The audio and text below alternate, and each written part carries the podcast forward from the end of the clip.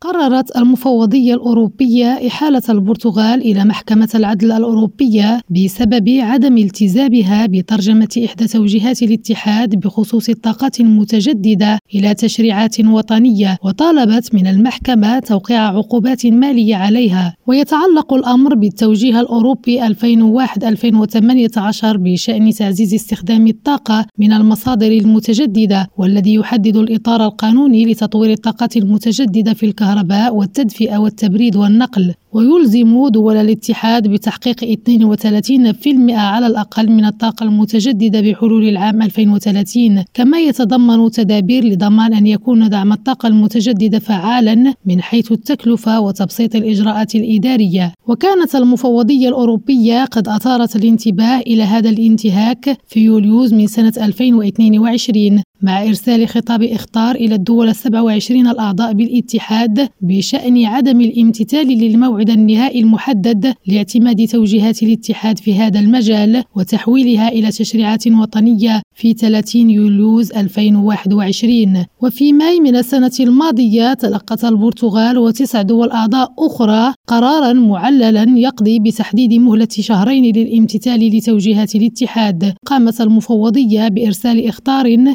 بإحالة وضعية ثلاث بلدان هي البرتغال وكرواتيا والمجر إلى محكمة العدل الدولية. خديجة الطاهري لريم راديو لشبونة.